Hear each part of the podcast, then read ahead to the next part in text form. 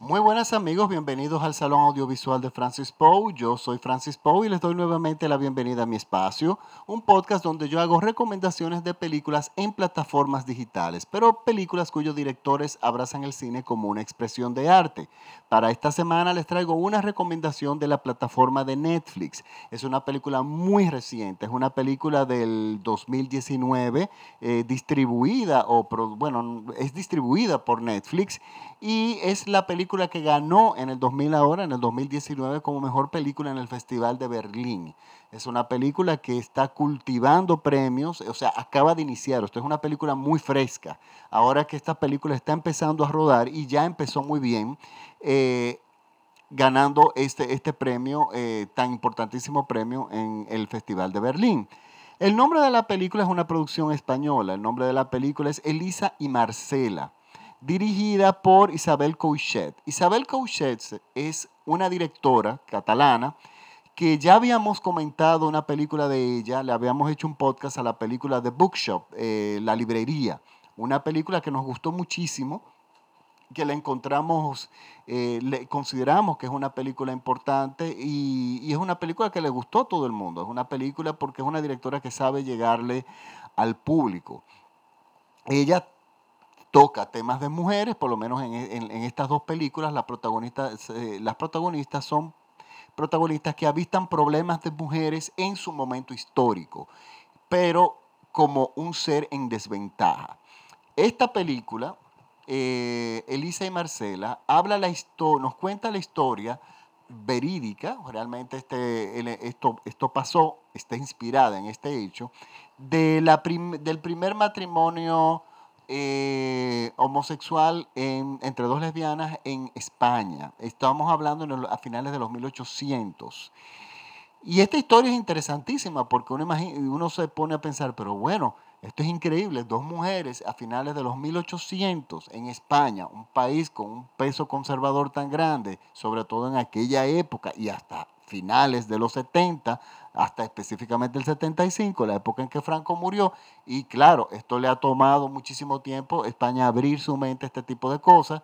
Pero bueno, España eh, a partir del 2005, si no me equivoco, ya permite el matrimonio entre personas del mismo sexo. O sea que bueno, ellos han avanzado mucho, pero en ese entonces eh, era insólito, o sea, era algo totalmente increíble. Y nos cuenta la historia de Lisa y Marcela, que son esas dos personas estas dos mujeres, que, y es una historia de amor. Nos abarca desde el primer momento en que ellas se conocen, a través, y, y todo lo que estas mujeres como, porque bueno, estamos hablando en mujeres en el contexto de, esta, de la época, estamos hablando de los finales del 1800, mujeres y para colmo lesbianas. De por sí, su condición de mujer en aquella época las ponía en desventaja absoluta. Y sin embargo, estas dos mujeres fueron dos mujeres muy valientes, porque eso, eso es increíble, el valor que tuvieron ellas eh, que para hacer esto, y no solamente eso, sino para seguir con sus vidas.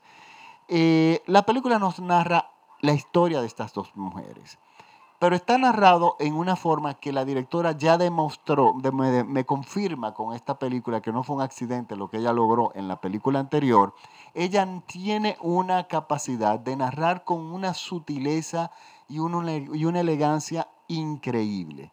Y sobre todo que ella sabe muy bien elegir y dirigir a sus actrices para que se logren fundir en el contexto histórico sin que se note que las actrices que son, o sea, las protagonistas que son mujeres que usualmente son revolucionarias, o sea, que rompen esquemas, no se note como una mujer de esta época llevada a una película del pasado. No, o sea, son mujeres que en el contexto histórico, o sea, en el background, en lo que las rodea, ellas utilizan las herramientas que tienen para simplemente seguir adelante, sin tratar de tener posiciones políticas ni buscar posiciones políticas, simplemente por ser ellas.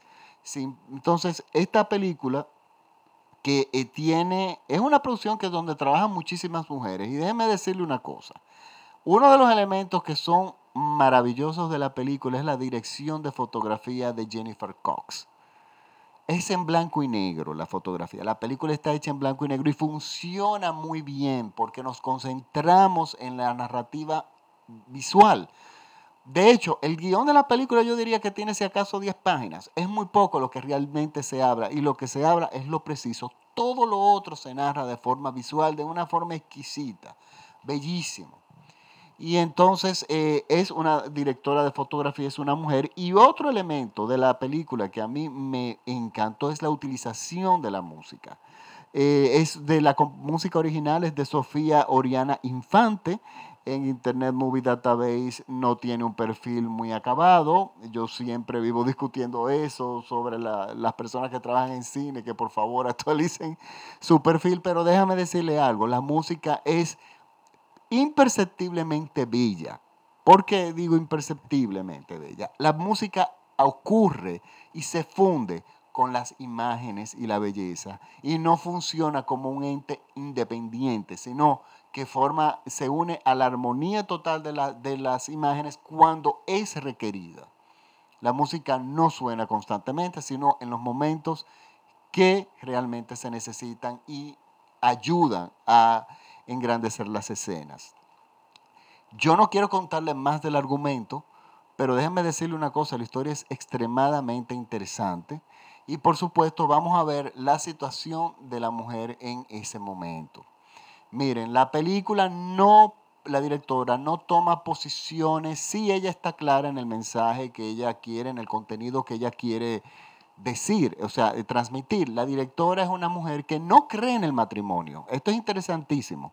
Ella no cree en el matrimonio, pero sin embargo ella cree profundamente y ciegamente en el derecho que usted o, yo o cualquiera debe tener para si decide casarse y con quien quiera casarse.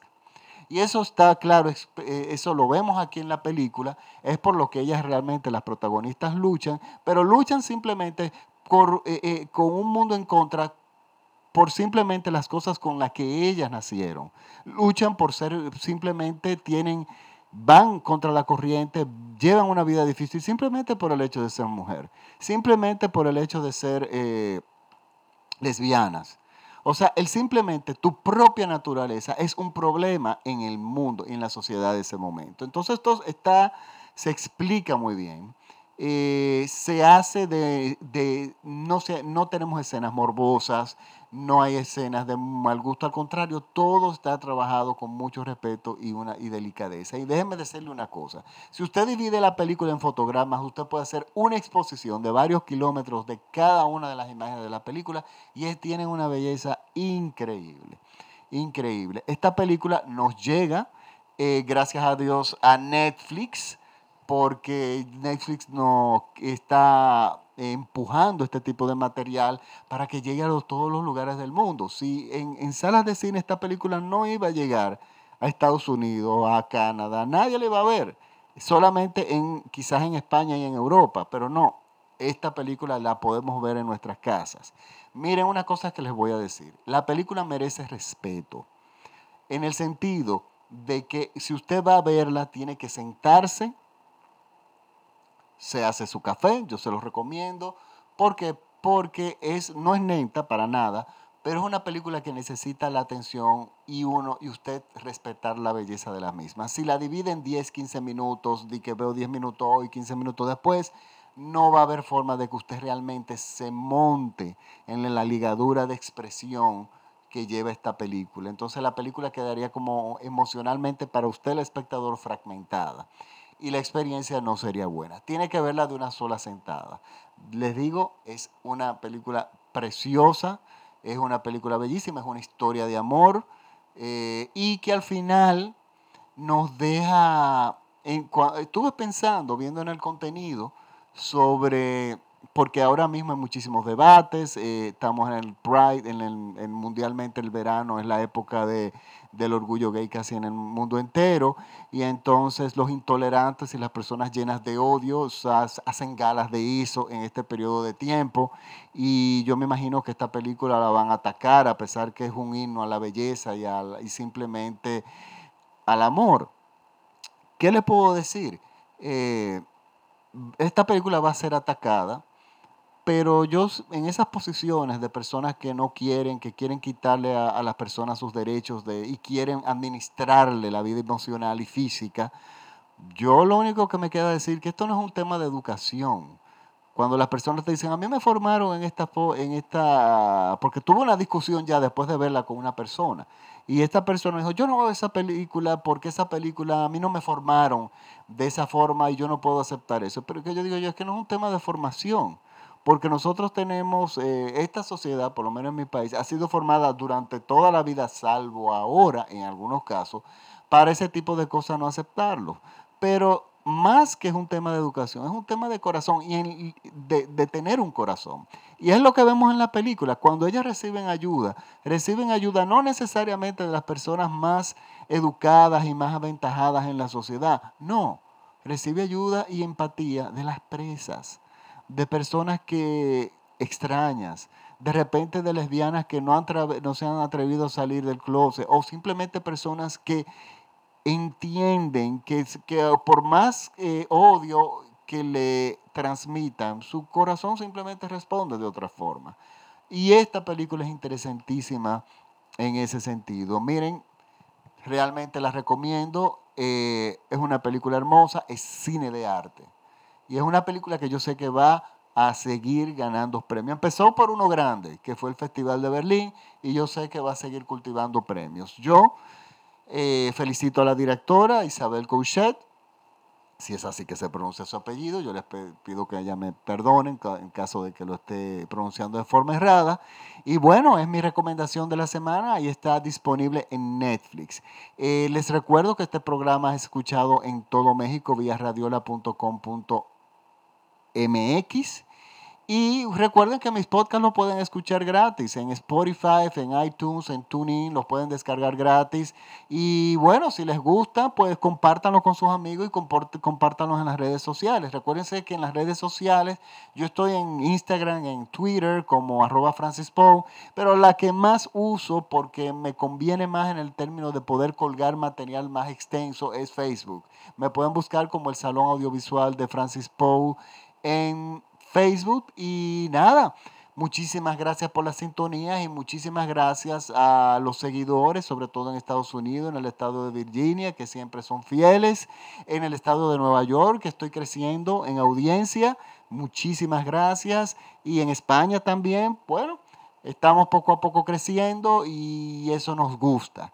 Bueno, eh, nada, les doy nuevamente las gracias y nos vemos la próxima semana aquí mismo en el Salón Audiovisual de Francis Poe. Chao.